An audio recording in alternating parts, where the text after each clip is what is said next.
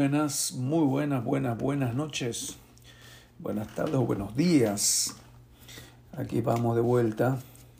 La lectura bíblica para hoy, 18 de febrero. Estamos en el día 49.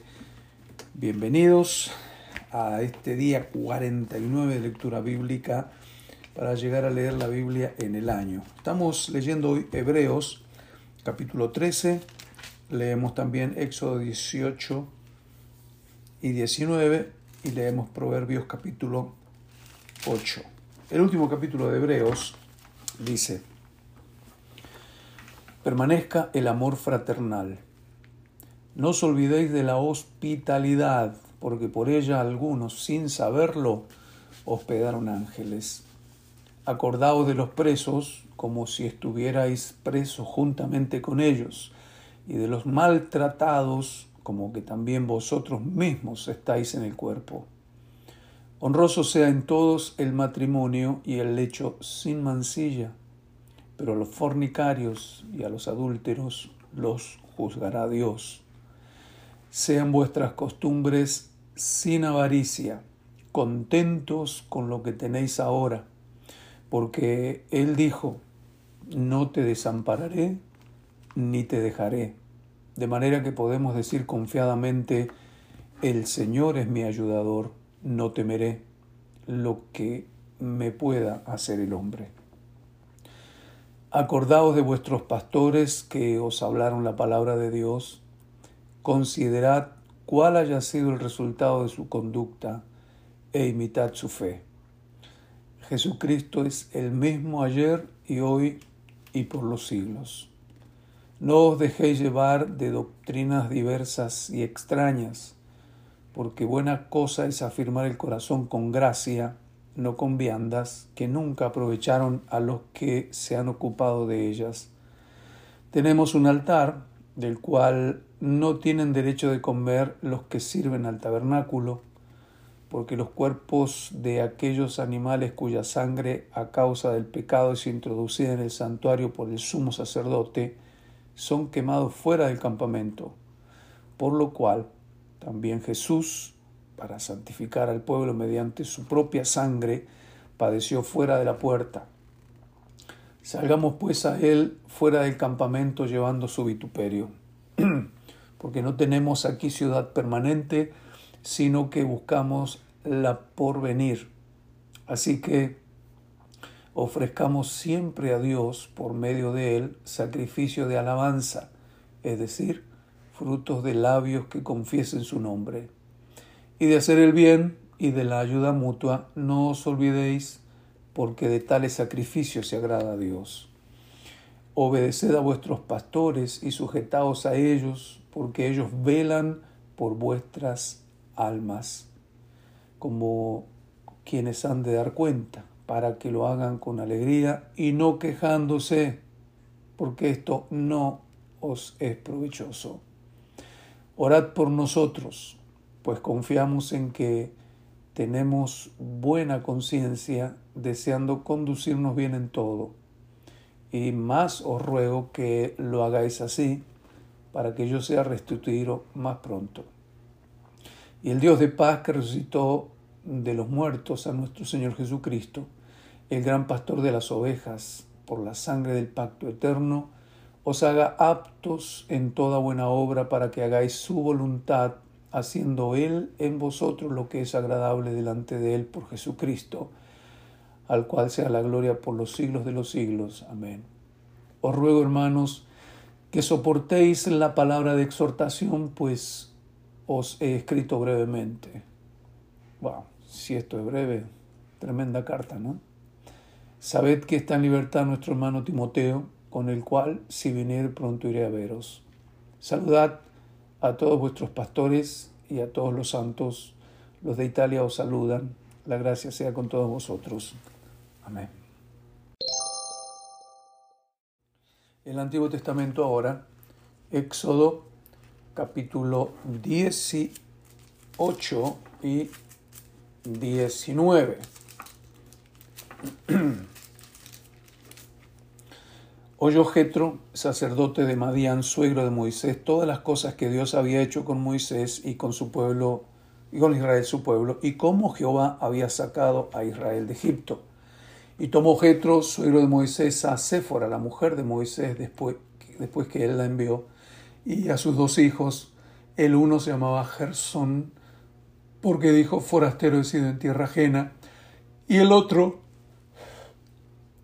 se llamaba Eliezer, porque dijo, el Dios de mi padre me ayudó y me libró de la espada de Faraón.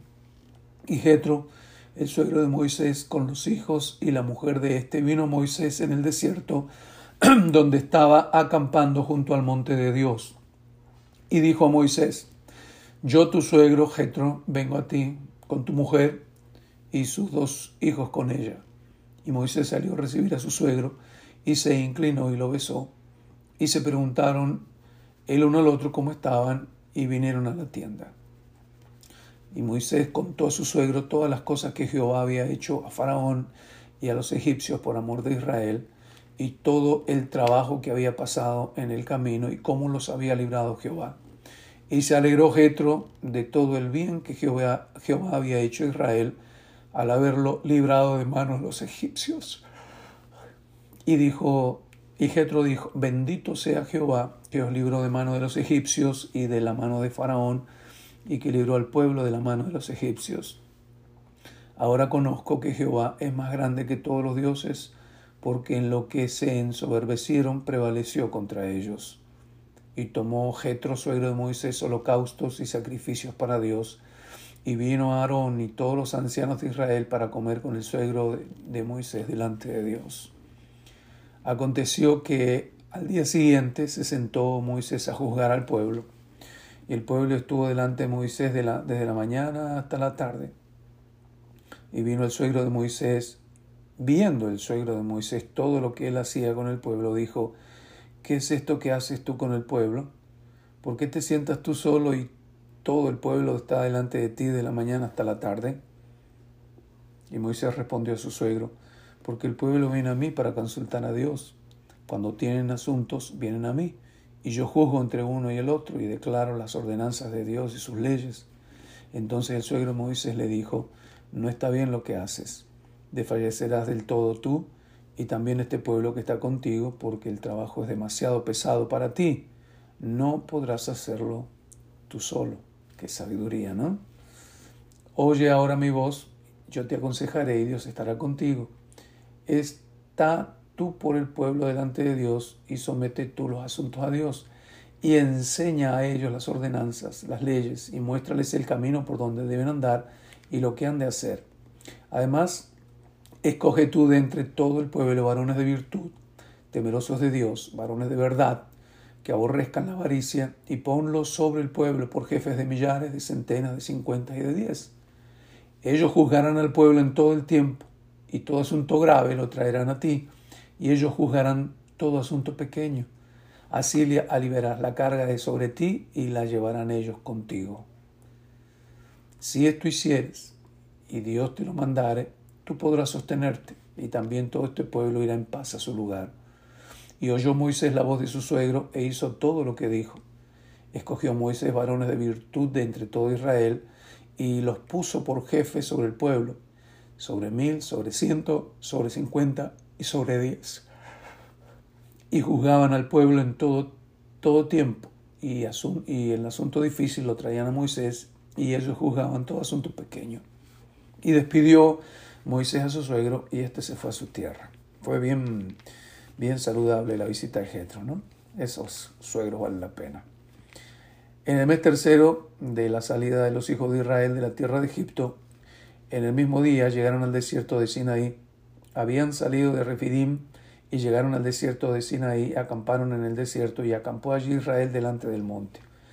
Y Moisés subió a Dios, y Jehová lo llamó desde el monte, diciendo, Así dirás a la casa de Jacob, y anunciarás a los hijos de Israel. Vosotros visteis lo que hice a los egipcios, y cómo os tomé sobre alas de águilas, y os he traído a mí. Ahora pues, si dieres oído mi voz, y guardaréis mi pacto, vosotros seréis mi especial tesoro sobre todos los pueblos, porque mía es toda la tierra. y vosotros me seréis un reino de sacerdotes y gente santa. Estas son las palabras que dirás a los hijos de Israel. Entonces vino Moisés y llamó a los ancianos del pueblo y expuso en presencia de ellos todas estas palabras que Jehová le había mandado. Y todo el pueblo respondió a una y dijeron, todo lo que Jehová ha dicho haremos. Y Moisés refirió a Jehová las palabras del pueblo. Entonces Jehová dijo a Moisés, He aquí yo vengo a ti en una nube espesa, para que el pueblo oiga mientras yo hablo contigo, y también para que te crean para siempre. Y Moisés refirió las palabras del pueblo a Jehová. Y Jehová dijo a Moisés, Ve al pueblo y santifícalos hoy y mañana, y laven sus vestidos, y estén preparados para el día tercero, porque el tercer día Jehová descenderá a ojos de todo el pueblo sobre el monte de Sinaí. Y señalarás término el pueblo en derredor, diciendo, Guardaos, no subáis al monte ni toquéis sus límites. Cualquiera que tocar el monte de seguro morirá. Y no lo tocará mano, porque será apedreado o asaeteado, sea animal o sea hombre, no vivirá. Cuando suene largamente la bocina, subirán al monte. Y descendió Moisés del monte al pueblo y santificó al pueblo y lavaron sus vestidos. Y dijo al pueblo, Estad preparados para el tercer día, no toquéis mujer. Aconteció que el tercer día, cuando vino la mañana, vinieron truenos y relámpagos y espesa nube sobre el monte y sonido de bocina muy fuerte, y se estremeció todo el pueblo que estaba en el campamento. Y Moisés sacó del campamento al pueblo para recibir a Dios, y se detuvieron al pie del monte.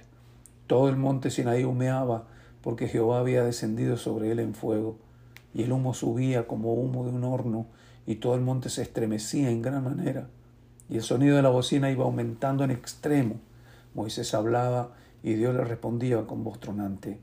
Y descendió Jehová sobre el monte Sinaí, sobre la cumbre del monte, y llamó Jehová a Moisés a la cumbre del monte, y Moisés subió.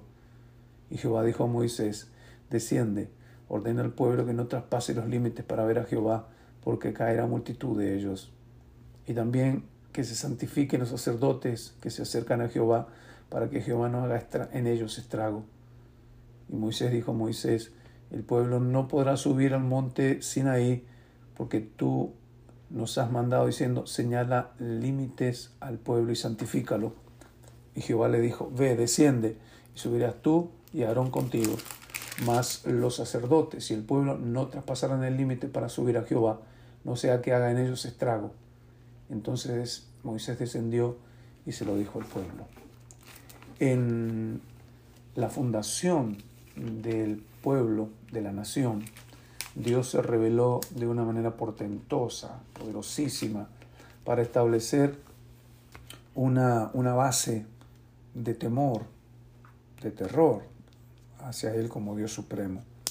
Y era necesario como parte de su revelación. Tenían que iniciar por esa sensación y esa realidad de temor, de, poder, de poderío de Dios para construir una relación de Dios, pueblo, Padre e hijos. Proverbios 8 es nuestra siguiente lectura.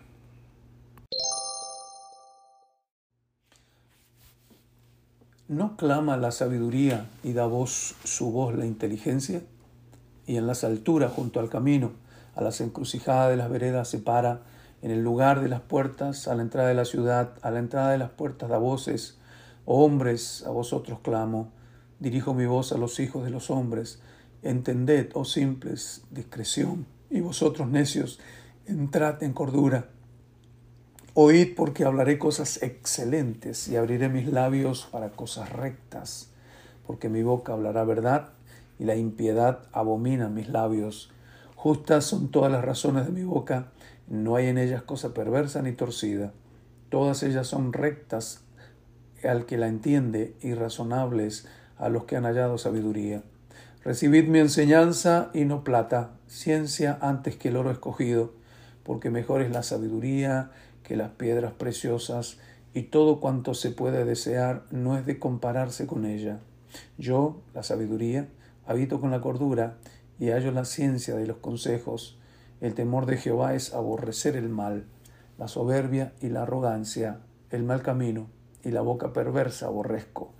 Conmigo está el consejo y el buen juicio, y soy la inteligencia, mío es el poder.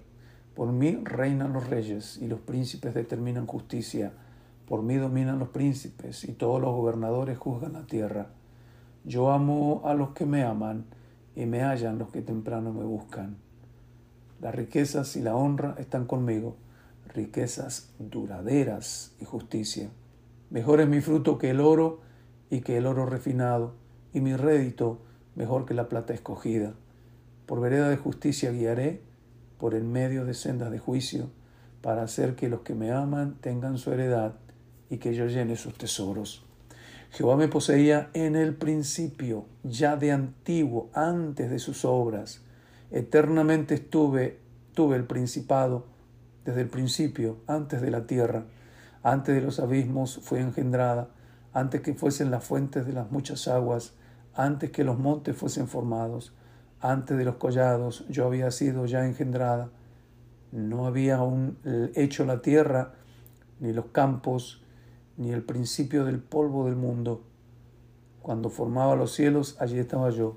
Cuando trazaba el círculo sobre la faz del abismo, cuando firmaba los cielos arriba, cuando firmaba las fuentes del abismo, cuando ponía al mar su estatuto para que las aguas no traspasasen su mandamiento, cuando establecía los fundamentos de la tierra, con él estaba ya ordenándolo todo, y era su delicia de día en día, teniendo solaz delante de él en todo tiempo. Me regocijo en la parte habitable de la tierra, y mis delicias son con los hijos de los hombres. Ahora pues, hijos, oídme, y bienaventurados los que guardan mis caminos. Atended el consejo y sed sabios, y no lo menospreciéis. Bienaventurado el hombre que me escucha, velando a mis puertas cada día, aguardando a los postes de mis puertas, porque el que me halle hallará la vida y alcanzará el favor de Jehová, mas el que peca contra mí defrauda su alma. Todos los que me aborrecen aman la muerte.